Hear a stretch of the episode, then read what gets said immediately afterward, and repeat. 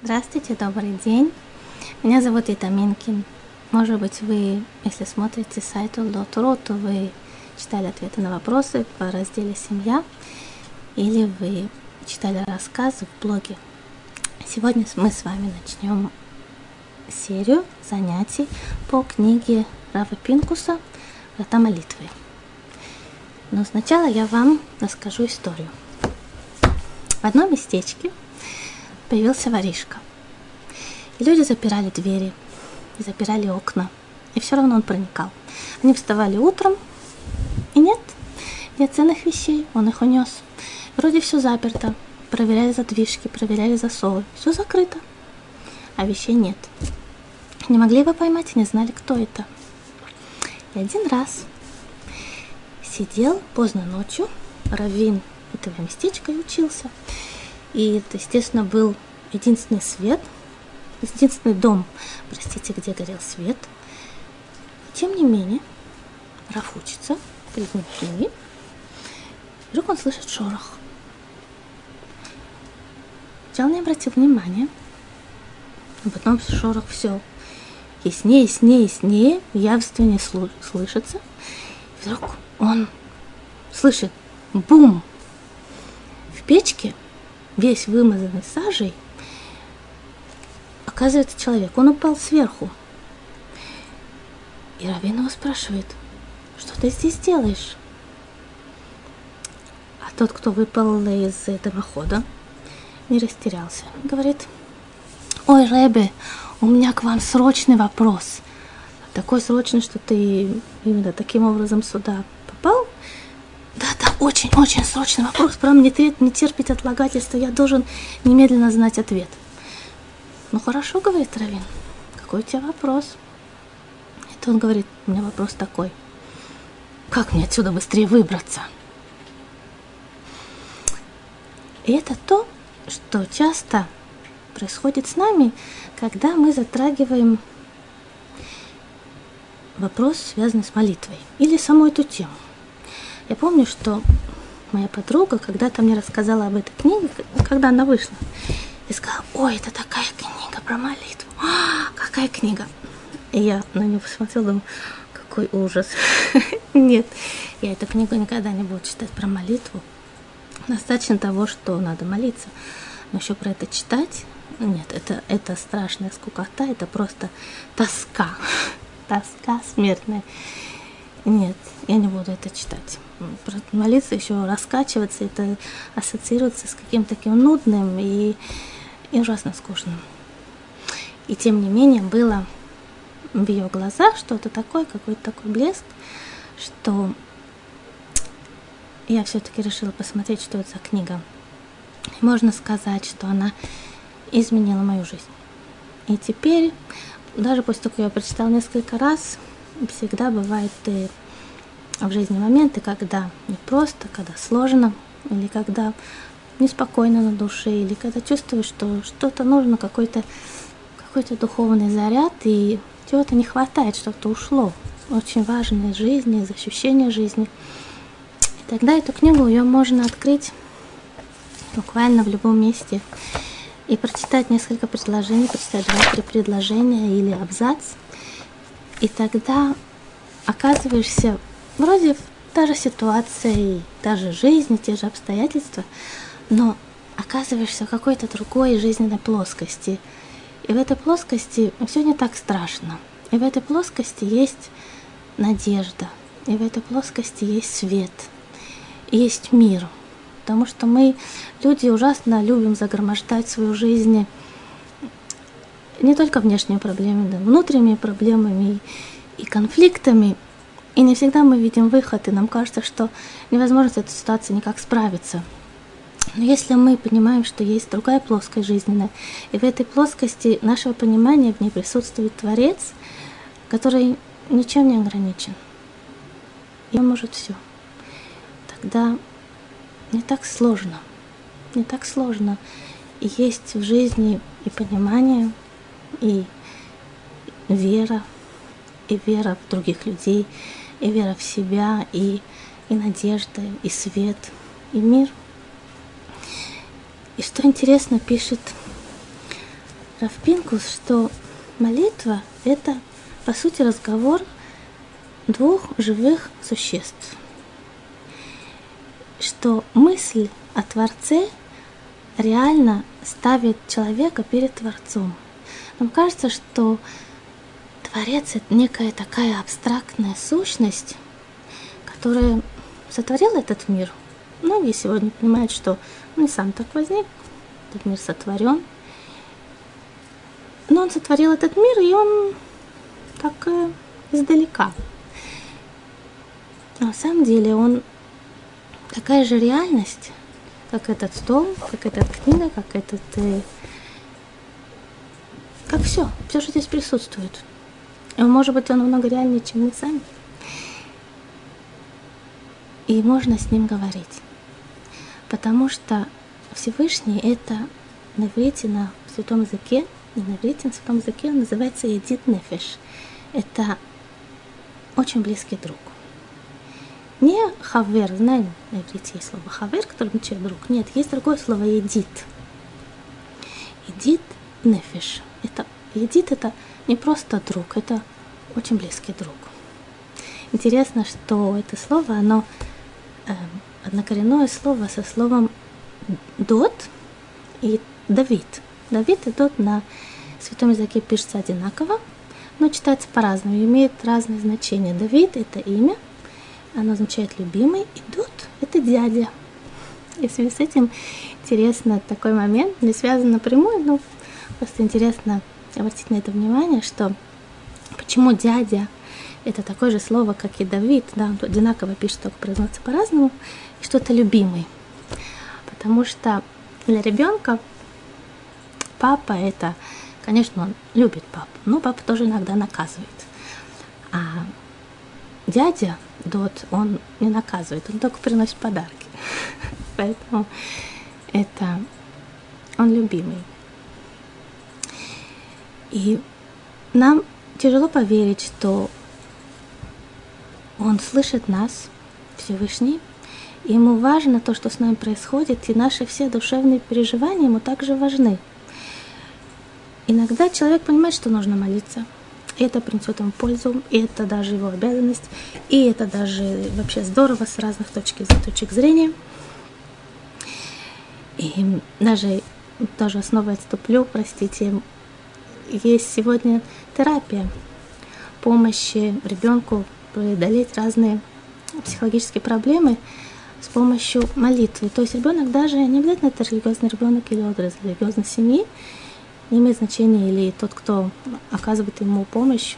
И человек, ребенок пишет молитву, это поднимает его, внушает ему надежду, есть кто-то, кто его слышит и принимает, это реальность. И человеку почему сложно начать разговор? Есть несколько моментов. Один из моментов, кажется,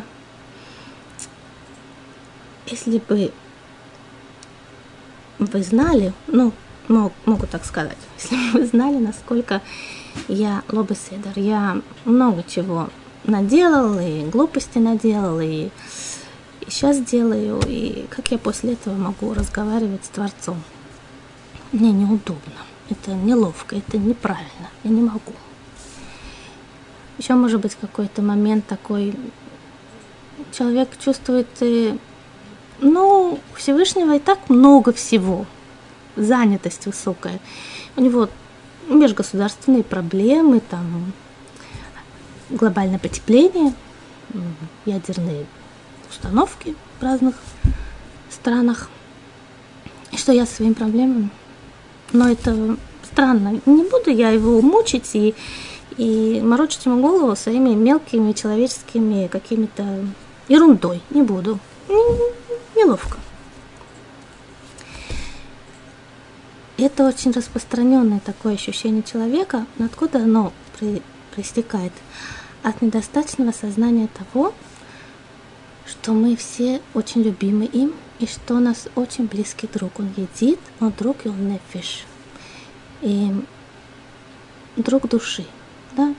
Человек, близкий друг, это тот, кто ну, понятно, поможет в трудную минуту, все такое, на которой выслушает, который поймет, которому не надо очень много все описывать со всех сторон, который сразу понимает, знаю, люди знают друг друга много лет, они уже не нужно много слов, они сразу понимают, в чем сложность, где, где не, непросто. И Всевышнему тоже не надо много рассказывать, если человеку тяжело рассказывать. Он может обратиться к нему, но для этого нужно понимать ясно, что это реально, он к нему обращается, Всевышний его готов выслушать.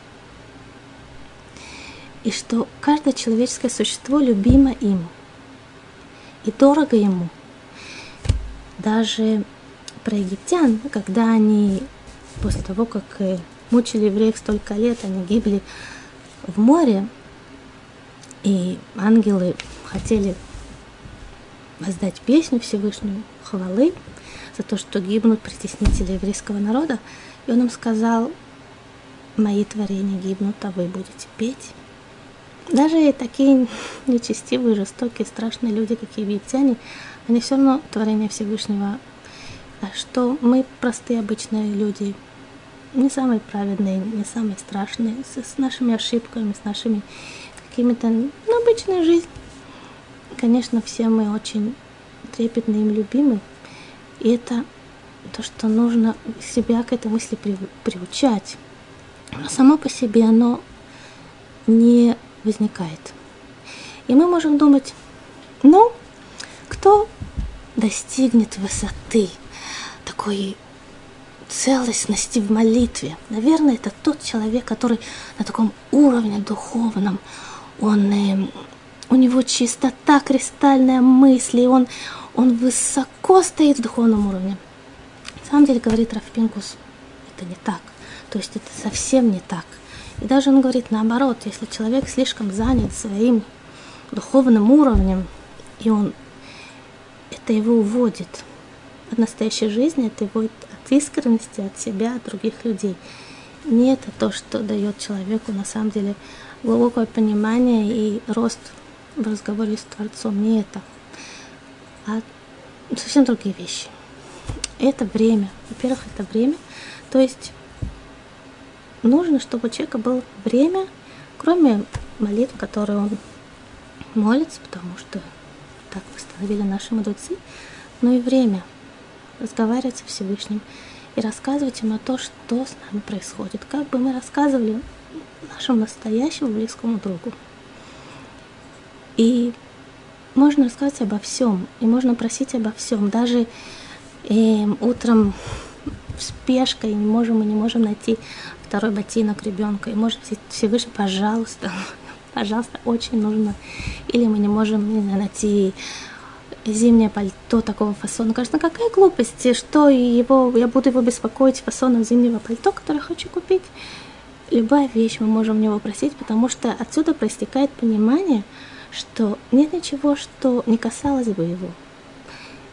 Он в нашем внимании, может быть, мы недостаточно ощущаем его величие, потому что только кто-то очень-очень большой, кто-то по-настоящему великий, может разговаривать с кем-то маленьким. Обычные люди тяжело разговаривать с маленькими, у них не хватает терпения. И маленький это может быть или маленький ребенок, или человек э, Эм, не очень высокого уровня развития и так далее. У людей нет терпения. Только на самом деле человек, который очень высоко стоит в плане развития своей человечности, он может говорить с кем-то очень маленьким, с кем-то, кто ниже его по уровню образования, воспитания, культуры, неважно. И надо понимать, что величие Всевышнего настолько необъятно, что он настолько большой, что он может разговаривать с кем-то очень маленьким. И кто-то очень маленький, это мы. И это первая вещь, понимание, что он наш близкий друг. Второе понимание, то, что мы сейчас сказали, это величие его в, в районе восприятия, которое мы не в силах объять. То есть у нас наши материаль, материальные когнитивные параметры определения реальности, они не достают до такого уровня, которое могло бы понять и охватить и воспринять его огромность. Это касается, я не только говорю про духовные миры, которые мы вообще ничего не понимаем в лучшем случае, но даже в физическом плане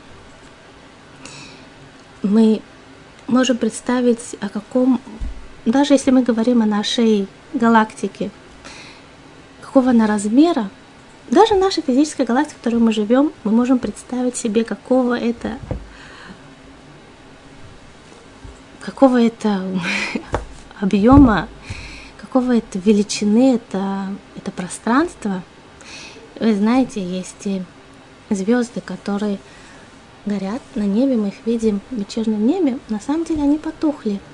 Они много лет наз- назад, их свет потух, они уже не горят, но расстояние между нами и ими настолько велико, что свет продолжает идти до нас, хотя они уже не светят.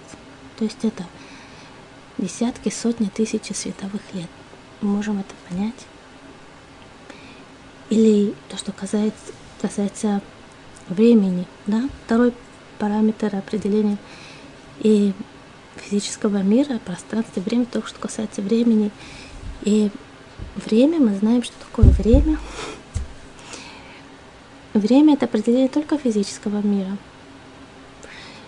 Когда Всевышний создал этот мир, Он создал его десятью речениями.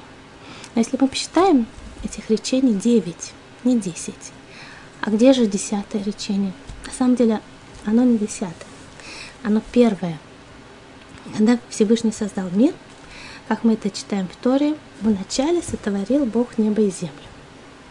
Вначале это и есть то самое первое речение, которое сотворило время, потому что без времени нет физического существования.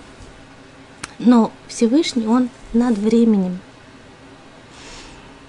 И то, что нам кажется сейчас неразрешимым, для него, который выше времени, он видит всю ситуацию целиком в перспективе. Мы видим только маленький кусочек, так как будто мы ездим, и едем на поезде и видим в окно поезда ландшафт, который между да, перед нашими глазами. Всевышний видит всю эту карту сверху. Да, и нам кажется, что время проходит, потому что мы едем с одного пункта в другой, и что-то меняется. Какая-то есть последовательность событий но он видит все сверху. Он видит всю последовательность событий, то, что над временем.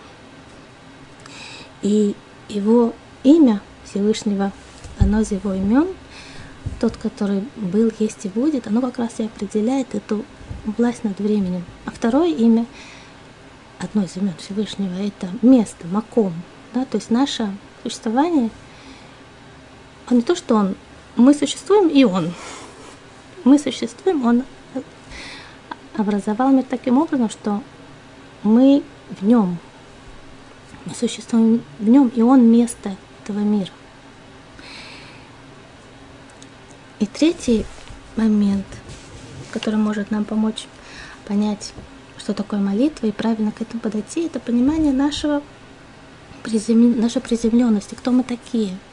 Так, как сказал один из э, писателей, мы пыль, пыль вечности. Если мы представим себе вечность, как можем представить, мы не можем себе представить, но представьте себе и гору зерна, которая высотой с трехэтажный дом. Да, такой пример приводят наши мудрецы. И раз в тысячу лет прилетает птичка, берет одно зернышко, одно и улетает. И через тысячу лет прилетает другая птичка и берет еще зернышко. И так раз в тысячу лет. Представляете, сколько времени потребуется, чтобы разобрать эту гору зерна величиной с трехэтажный дом? Фантастическое количество времени. А кто мы такие? Сколько времени мы живем? Какая-то ерунда.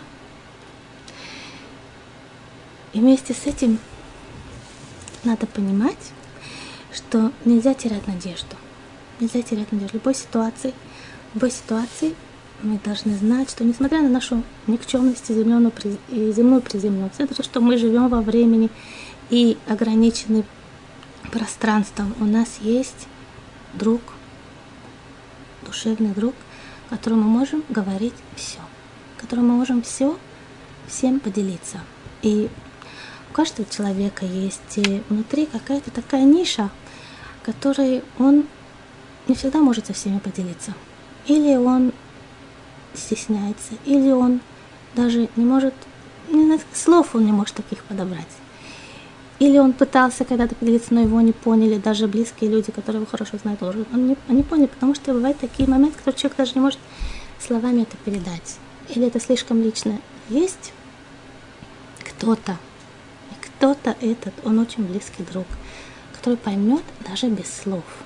И это одно из открытий и Рава Пинкуса. Для меня это было открытие в, нашей, нашем занятии. Мы будем еще об этом говорить в продолжении. Но можно молиться Всевышнему без слов.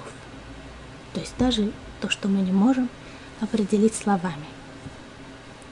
И об этом, кстати, говорит Давид Амелех да, в своей книге Тейлим. Он говорит, Всевышний, прими мою молитву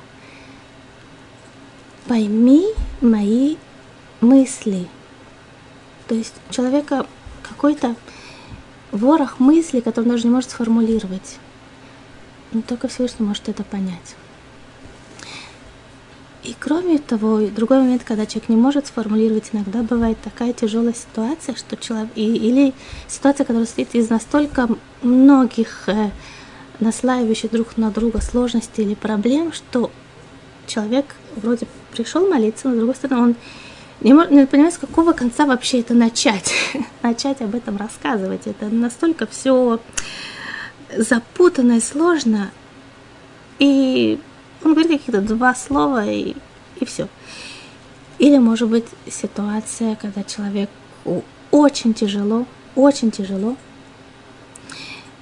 и он может только кричать. Не обязательно кричать так, чтобы все рядом шарахались. Да? Можно кричать в сердце. Можно стоять, и никто, человек в двух шагах не обратит внимания, но можно кричать Всевышнему, и это молитва. Это молитва, которая достигает Всевышнего. И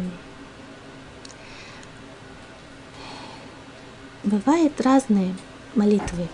И в этой книге Равшимшин Довид Пинкус об этом говорит – он пишет сам в предисловии, что его книга не является каким-то пособием для того, чтобы вдохновить человека на молитву, для того, чтобы и настроить его на какие-то необыкновенные душевные порывы, чтобы его сердце изливалось. Совсем нет. Его книга о том, что есть 13 путей. И у человека множество просьб и множество потребностей, и множество моментов, которые он хочет рассказать, и которые он хочет попросить. И он просит, и он не знает как. Не знает как. Например, и представляете, едет грузовик.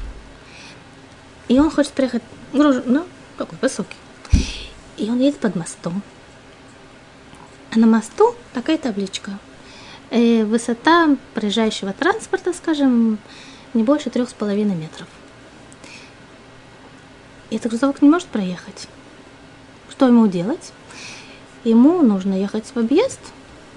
То есть у разных молитв, в смысле у разных просьб или у разных душевных состояний человека есть разные пути, разные каналы, как эта молитва, эта просьба, это этот вопль или что бы это ни было, этот разговор Всевышнему, чтобы он достиг, чтобы он прошел.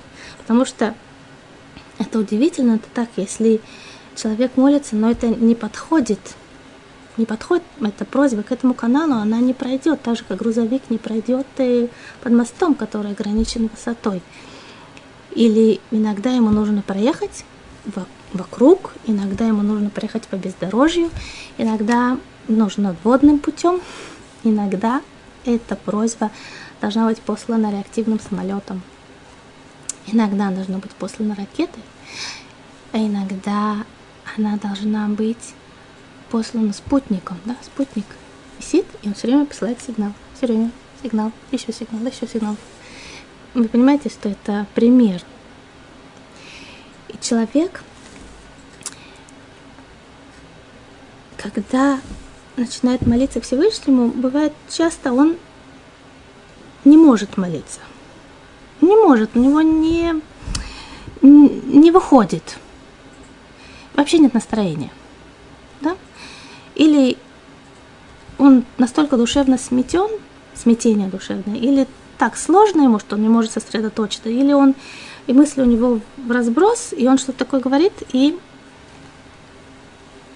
не получается никакого молитвы. Он его, может что-то сказал, а сам не понял, что.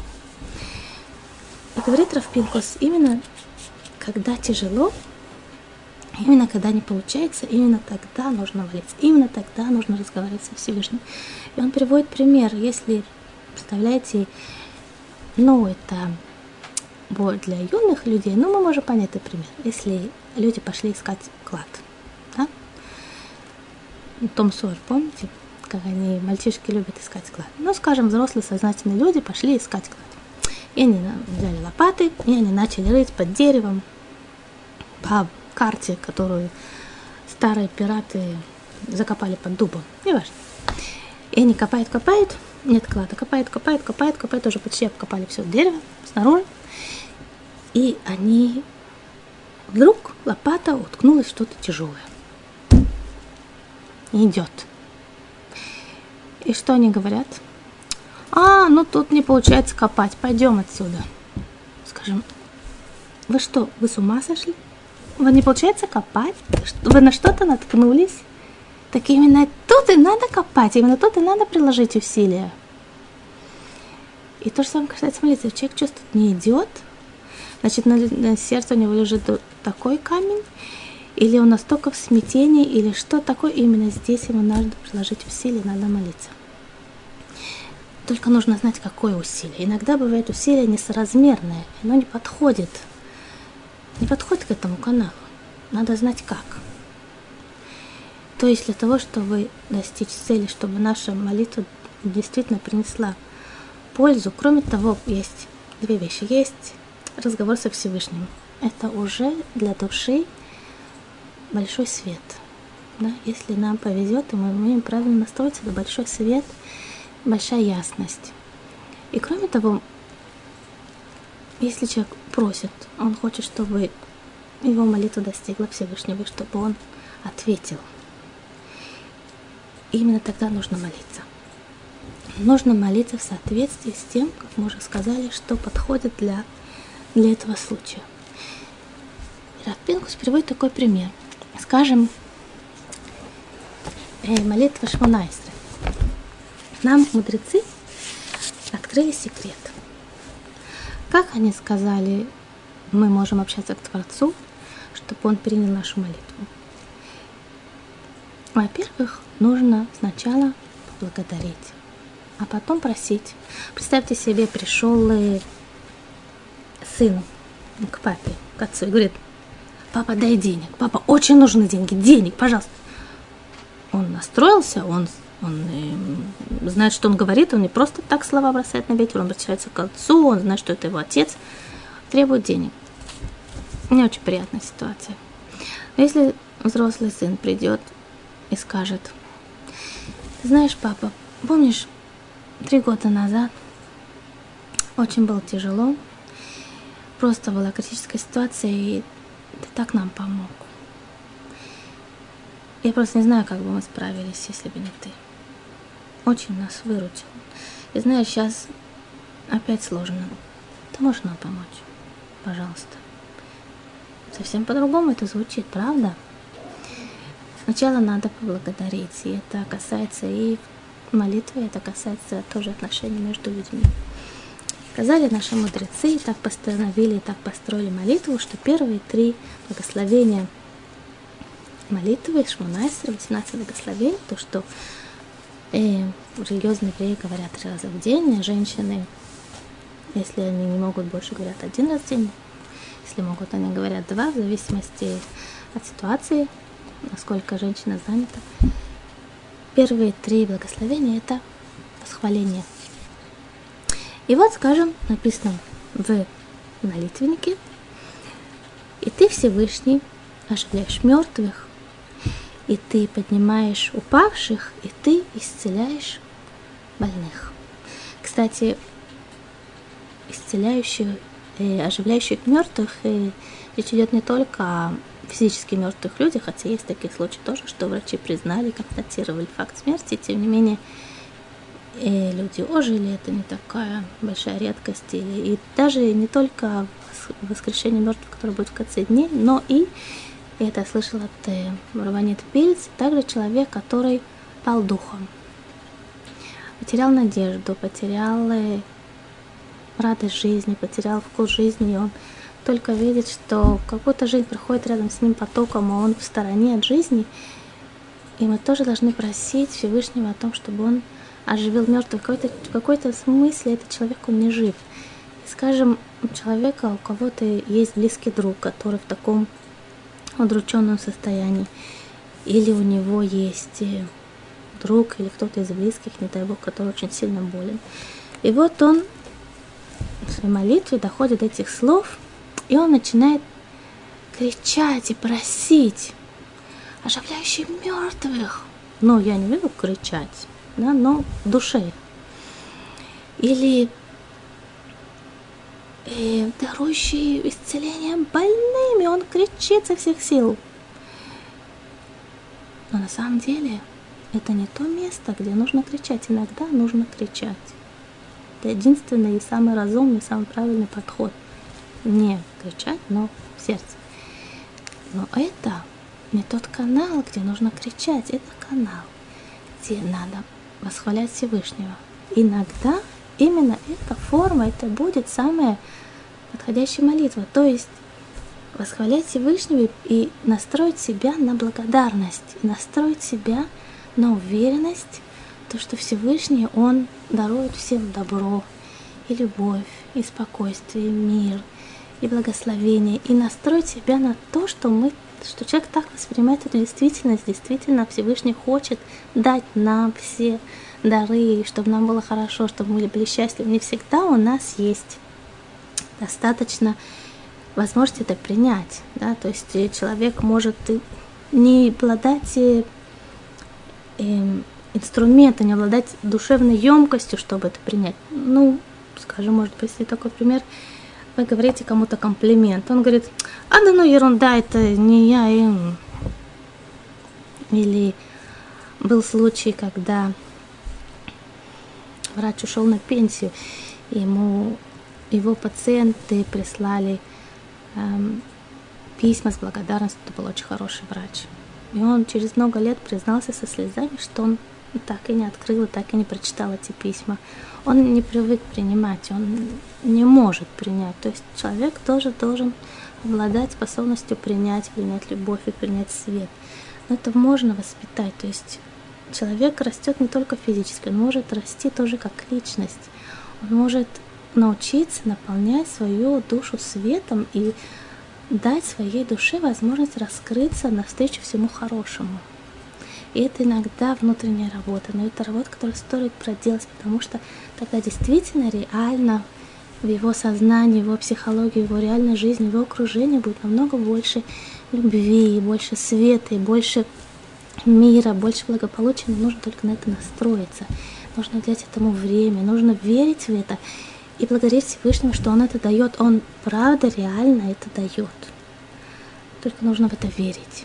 И нужно верить в себя. Тогда мы сможем верить в других людей, мы сможем верить в наши близкие, мы можем верить, что они могут измениться, что они могут расти, как люди.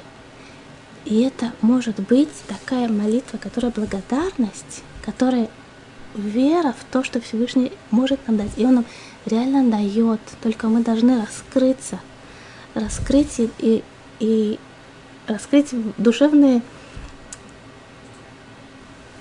залежи того неприятия, которое у нас есть, и освободить это. И тогда это будет самая действенная молитва. Только нужно уделить этому время. И нужно усилие. И нужно постоянство.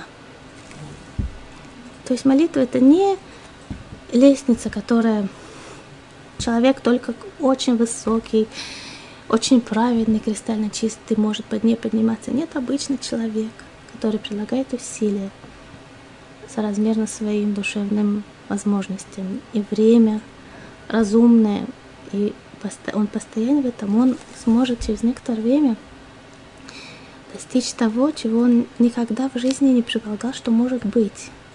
И его молитва, она будет совсем, иметь совсем другое качество. То есть можно молиться и также через год, и также через два, и через пять, и через десять. И в отношении человека к молитве и к эффективности его молитвы в ней ничего не изменится. И придет 10 лет, и придет 15 и 20, и оно также останется, как и было в начале. И это жаль, потому что это все равно, что у человека есть скоростная машина и гоночная, да, гоночная машина. И он ездит на ней со скоростью 40 км в час. И он думает, вау, какая скорость, надо же, как и избы и деревья проносятся, с какой скоростью. Конечно, это скорость, это быстрее, чем идти пешком. Но ведь можно, есть передатчик скорости, можно на этой машине достичь и 80, и 120, и 150, и можно лететь на этой машине. Так разве не жаль не использовать этого? Еще одну мысль передает Равпинкус, и это, мне кажется, тайна, которая настраивает нас на совсем другой подход к тому, что касается молитвы. Это два момента. Во-первых, может быть такое, что человек о чем-то просит, но он этого не заслужил. Он недостоин того, чтобы это получить ни по своим добрым делам, с по его духовному уровню, душе, не, недостойно он, не положено ему. Но если он просит и просит правильно, он это получит. И с другой стороны, может быть человек, который достоин получить что-то, и он заслужил, ему действительно полагается, но он не просит – он не молится, он этого не получит. И это странно. Мы можем сказать, как такое может быть? Но мы же знаем, есть люди, которые не просят, вообще не молятся, вообще не общаются с Всевышним, вообще не... И у них все есть, они живут припеваючи. Как может быть такое? На самом деле, они это получили благодаря молитве. Но, может быть, молитве своих бабушек, может быть, молитве своих друзей, может быть, молитве других евреев, которые даже их не знают, но они молятся о, весь, о всем еврейском народе, они это получили благодаря этому. И в одной из книги, в одной из своих книг э, э, Рабанит Рухама Шайн рассказывает о своем э, отце, который историю которого она описала в книге «Все для босса». Коль Адона Коль в одной из своих книг она пишет о том, что когда ее отец был уже в преклонных годах, это был очень правильный человек, он большую часть своей жизни провел в Америке и пытался наладить там и построил там еврейскую жизнь. Так вот, в их преклонных годах, когда она навещала его, она видела, что он каждый день в своей комнате запирался на ключ, и он полчаса молился. Кроме того, что он ходил в синагогу, и однажды она его спросила, о чем ты молишься. И он сказал, я молюсь о евреях России. Каждый день полчаса он молился о нас с вами. И кто знает э, то, что мы получили в жизни, то, что получили наши близкие друзья, или все еврейство России в целом – как знать, может быть, это заслуга тех его молитв. То есть всегда есть э, только одно, что приносит человеку и в духовном, и в материальном плане дары жизни, это только молитва. И в связи с этим интересный момент. Мамы знают, что дети в детстве часто болеют. Да, маленькие дети, особенно зимой, они просто не вылезают из э, то кашель, то насморк, то горло, то уши, то снова, только вылечил, снова пошел в садик, пошел в школу, опять подхватил какую-то инфекцию, инфекцию и так до бесконечности. Для чего это так? Пинкус говорит об этом в, одной, в другой своей книге. Он говорит, что пишет о том, что человеку, маленькому ребенку, но который ему в жизни потребуется очень много молитв. Ему потребуется в жизни, будет у него разные ситуации, где он даже сам не может за себя молиться, он не всегда человек в состоянии, но ему нужно, что-то очень нужно в его ситуациях, а это может прийти только с помощью молитвы, потому что ничего не может быть без этого. И откуда это придет? Это из тех молитв, которые его мама молилась, когда ему было 3-4 или сколько там лет, когда у него болели уши, когда у него болел живот, когда у него болело горло. И мама молилась о том, чтобы он выздоровел. И это сейчас молитва, которая ему дарит то, что ему нужно, иногда дарит жизнь, спасает его об опасности или просто выравнивать ситуацию, в которой он оказался. Поэтому мамам очень важно молиться о детях. И даже если они не могут это сформулировать словами, но все равно попросить Всевышнего, всегда его просить, чтобы детям было хорошо. И женщины, чтобы важно, чтобы они молились о мужьях, о мужьях, о женах. Даже не всегда можно это сформулировать и какими-то словами, описать какие-то ситуации, чтобы ему было так и чтобы ему было так.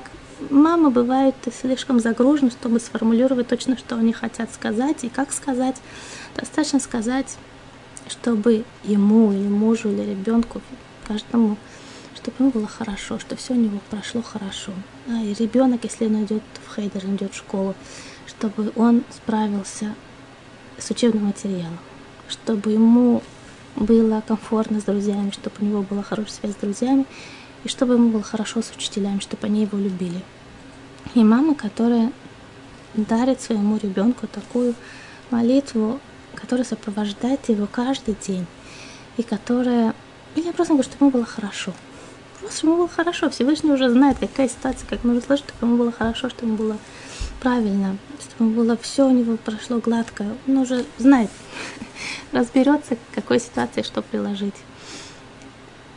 Если у мамы нет времени, у женщины нет времени молиться, говорить своими словами. Потому что Всевышний, Он хочет услышать, и Он слушает. Но что? Бывает, человек молится, и даже ему очень нужно, и он даже кричит. Но все равно он чувствует, что мысли разбегаются в разные стороны, и он не поймет, о чем он начал думать совсем. Вроде надо было говорить об этом, какие-то мысли все смешались, и ничего толком попросить у Всевышнего о чем-то ему рассказать не получилось. Почему такое происходит? Знаете, здесь в Израиле нередко может увидеть такую картину. Скажем, э, оживленная трасса утром, люди спешат на работу, на учебу, едут два автобуса навстречу друг другу. Они, когда они поравняются, водитель останавливается, высовывается из окон и начинает друг с другом разговаривать. И вокруг гудки, и люди кричат, мы опаздываем, они разговаривают. Или тоже машины, приходят люди, и две женщины стоят на противоположных э, концах э, дороги и перекрикиваются. И тут опять же люди, машины, крики и так далее. Они пытаются поговорить, но, естественно, поговорить не, не получается, потому что это какой-то крик, который постоянно перекрывается уличным шумом. Также и мы, если мы приходим на молитву и чувствуем, что наша молитва перекрывается уличным шумом. Что значит? Это шум, который внутри нас. Это какие-то заботы, которые постоянно нас гложат, или какие-то дела, которые нужно делать, или какие-то разговоры, которые нужно с кем-то поговорить. Да, все время человека он переполнен голосами вещей дел, которые ему нужно сделать, которые он сделал. И этот шум, он, уличный шум, он перекрывает молитву. А что происходит на самом деле? Происходит то, что мы не подготовились.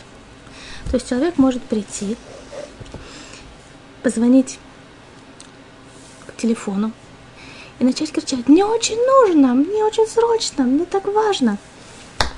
Но он не набрал номер. Или даже пришел человек к президенту, и он ему кричит в лужайке Белого дома. Что-то кричит президент, но президент не там, а человек даже не зашел. То есть мы должны понимать, что молитва – это разговор двух, двух живых существ. Всевышнего, который называется Макор Майм Хаим, источник всего живого, и мы. И так же, как разговор двух людей, необходимо, чтобы двое участвовали в этом разговоре, также и между человеком и Всевышним, Всевышним человеком необходимо, чтобы участвовали двое. Но если человек ввалился в молитву, не настроившись и не подготовившись, и не попросив Всевышнего участвовать в этом разговоре, то он почувствует, что его мысли разбегаются, и хотя ему очень важно, что-то очень срочное, ему просто необходимо, не получается у него разговор, потому что, может, Всевышний ушел. А как мы можем знать, что Он здесь с нами?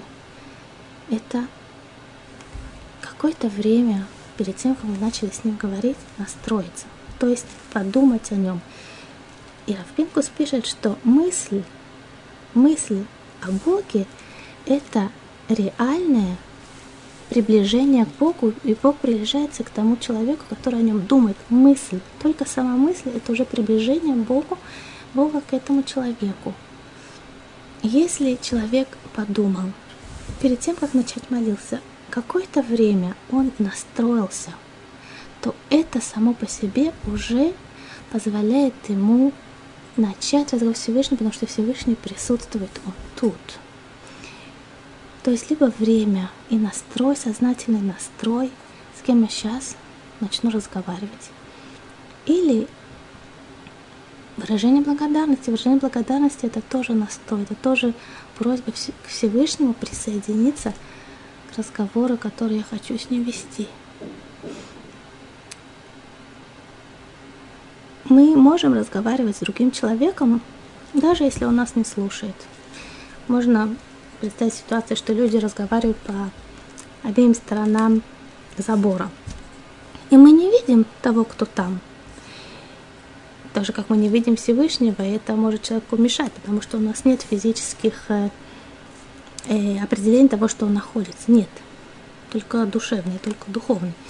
Ну, неважно, мы не чувствуем. Но, с другой стороны, человек может сидеть и разговаривать с кем-то, кто по ту сторону забора, не видеть его, разговаривать с ним, и он может полтора часа ему что-то говорить, или по телефону. Может быть, тот человек уже давно заснул с трубкой э, в руке, а тот говорит, говорит и говорит, и неважно, даже если вторая сторона не заинтересована в разговоре, все равно человек может говорить часами, обращая внимание на то, что второй может и молчит, или спит, или думает о чем-то другом. Но то, что касается разговора со Всевышним такого не, не может быть. Что он здесь, и он нас не слушает.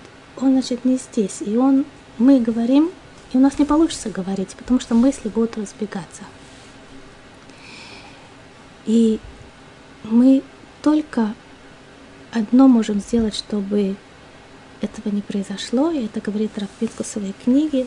Также, перед тем, как начать молиться, и я имею в виду молитва Шманайсра или молитва, длительная молитва, мы можем сказать, или короткая молитва, мы можем сказать, и Рафпинкус пишет об этом, Тахин либам такшив азнехо. То есть настрой мое сердце и выслушай меня. То есть настрой сердца человека – это тоже подарок Всевышнему.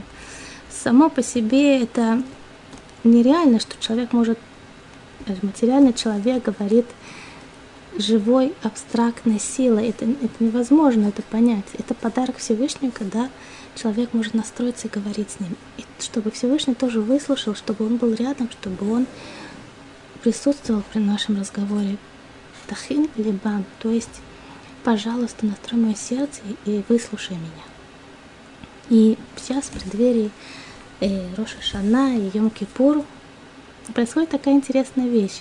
Даже люди, далекие от религии, или интересующиеся так, тем не менее, когда приближается Йом-Кипур, и сам Йом-Кипур, можно здесь в Израиле видеть это удивительное явление. Почти нет машин. Нет машин. И очень многие не работают, даже те, кто работает в субботу и кто ездит на машинах в субботу. Тем не менее, люди как-то стараются, даже не очень интересующиеся, да, все равно как-то стараются Йом-Кипуры Йом-Кипур не нарушать каждый меру своих, своих усилий. Тем не менее, как-то вот Йом-Кипур это. И мы можем думать, что люди делают такое усилие душевное и, так сказать, поднялись на какую-то ступеньку святости.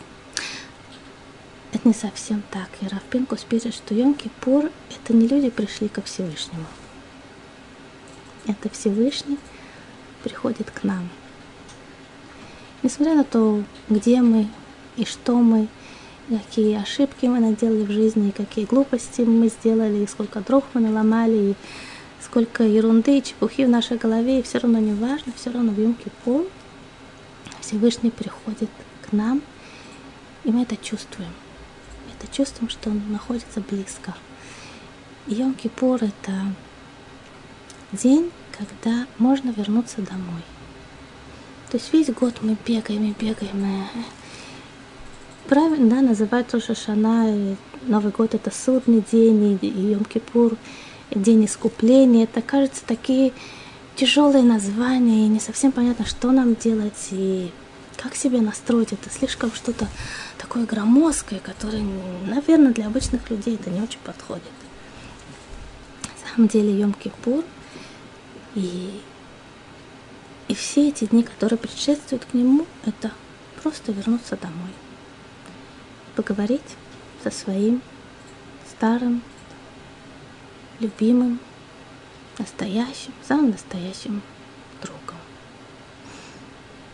Я желаю вам много любви, света и мира, счастья в вашей душе и вашей жизни. Всего доброго.